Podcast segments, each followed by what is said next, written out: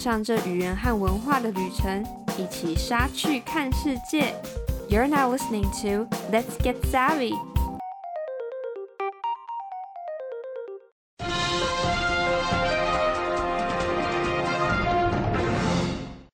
Hi, I'm Savannah，欢迎回到什么新东西的系列。今天一样会为你导读两则重要的时事，以及精选四则重点国际新闻哦。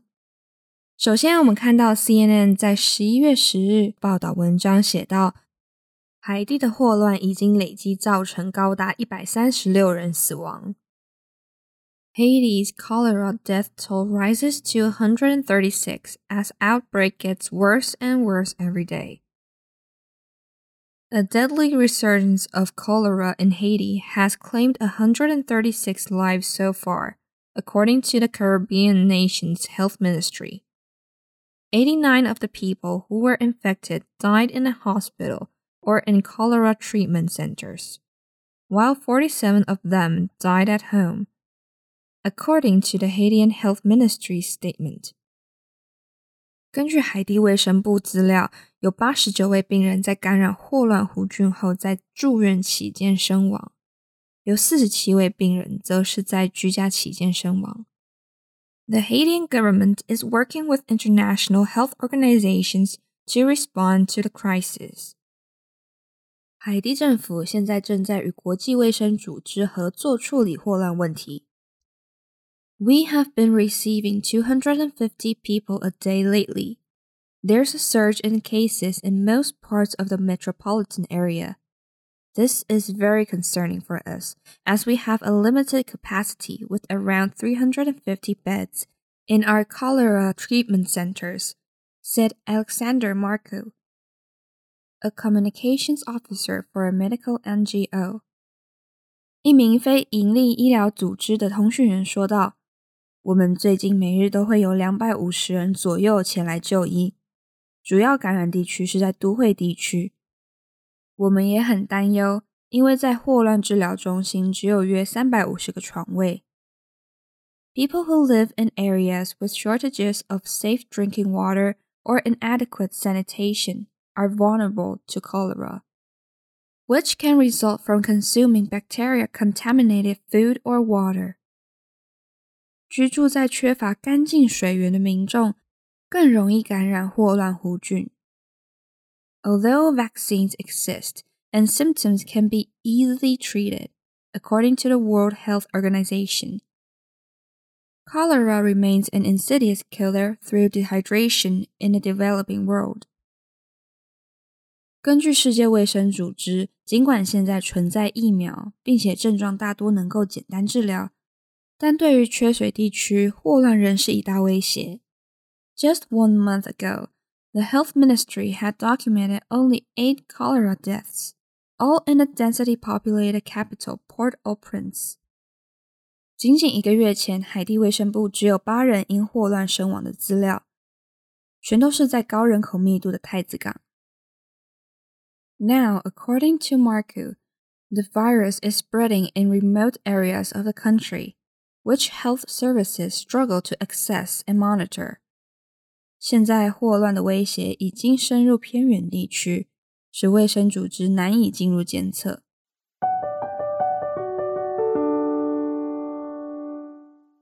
再来，CBS 在十一月十日的报道，被监禁在埃及监狱的政治活动人士阿贝尔·法塔赫将会接受医疗介入处理。Allah Abdel Fattah, activist on hunger strike in Egypt prison, given medical intervention, family told. Jailed Egyptian rights activist Alaa Abdel Fattah, who began refusing even water after more than 200 days on a hunger strike at the start of the COP27 climate conference, has received medical intervention, the family has been told. Prison authorities told his mother on Thursday that measures have been taken with the knowledge of a judicial authority. 自从二零二二年的联合国气候变化会议之后，一名名叫阿贝尔·法塔赫的政治活动人士便开始了禁食抗议，至今已经两百多天。法塔赫的家人表示，现在在狱中的他将会受到医疗介入。We are demanding information on the substance of the medical intervention and demanding that with the utmost urgency he is moved to hospital where lawyers and family can reach him, the activist's family said in a statement provided to CBS News. 法塔赫的家人表示，他们要求要了解医疗介入的实际内容，并且期望法塔赫能被移转到家人和律师能够前往的医院。 Abdel Fattah's lawyer, Khaled Ali, said Thursday that he had finally received permission to visit the activist in prison and that he was on his way there. 法塔赫的律师在上周终于能够被允许进入监狱探望法塔赫。This news is seriously worrying. After being on hunger strike for seven months, Alaa's body is in an incredibly precarious state and the wrong intervention could have terrible consequences, Abdel Fattah's cousin told CBS News. This is against his will, illegal, and inhumane. We don't even know if he's in a hospital or still inside a prison. The cruelty is unfathomable. 法塔赫的表情说道：“这个消息其实让人很担心。经过七个月的禁食， 法塔赫的身体一定非常虚弱，处在危急的状况。若此时使用了错误的医疗处理，必定会有糟糕的后果。这是违反他的意愿的，也是违法的。我们根本不知道他现在是在医院还是待在监狱里。Abdel Fattah, a dual Egyptian British citizen who was an important figure in the pro-democracy Arab Spring movement more than a decade ago. has been imprisoned in Egypt for virtually the entire tenure of Egypt's current authoritarian president, Abdel Fattah el Sisi, since 2014. Alaa's family and human rights group call the charges against him spurious. 法塔赫具有埃及以及英国国籍，是十几年前支持民主的阿拉伯之春运动的主要人物之一。自从2014年现任埃及独裁总统阿卜杜勒在位期间，他就一直被监禁在埃及。法塔赫的家人和人权组织都认为他的罪行指控是虚构的。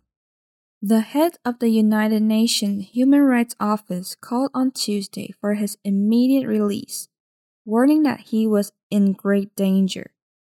A spokesman for the UN Rights Office said the global body has last raised the issue of the activist's health with the Egyptian authorities on Friday, and that they were calling for him to be urgently, immediately released. 联合国人权办公室主任在上周呼吁埃及政府应该释放法塔赫，并且提出警告说，法塔赫处在极大的危险之中。 联合国人权办公室的一位发言人表示，已经向埃及政府提出对于法塔赫健康问题的疑虑，并且强调这件事的紧急程度，要求应该立即释放法塔赫。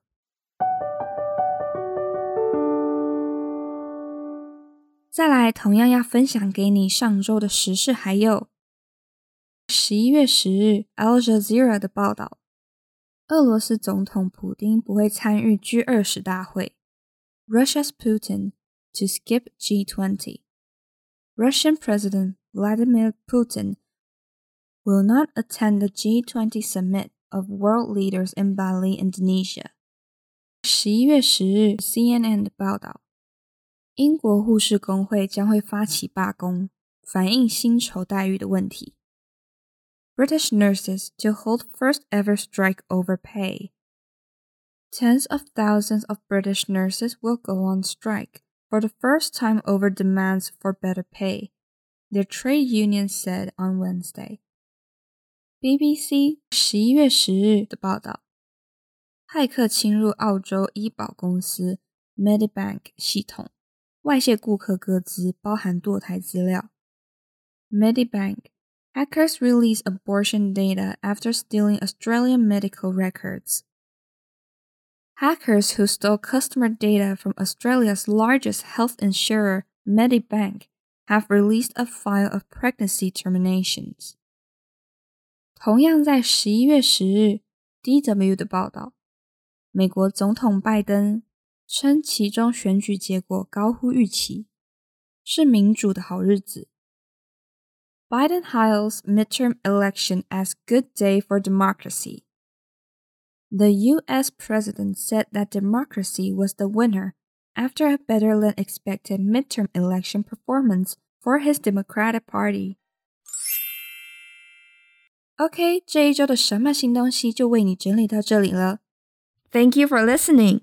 如果你喜欢我们的节目，欢迎持续收听，也可以到我们的 Instagram、Facebook 来多多认识我们哦。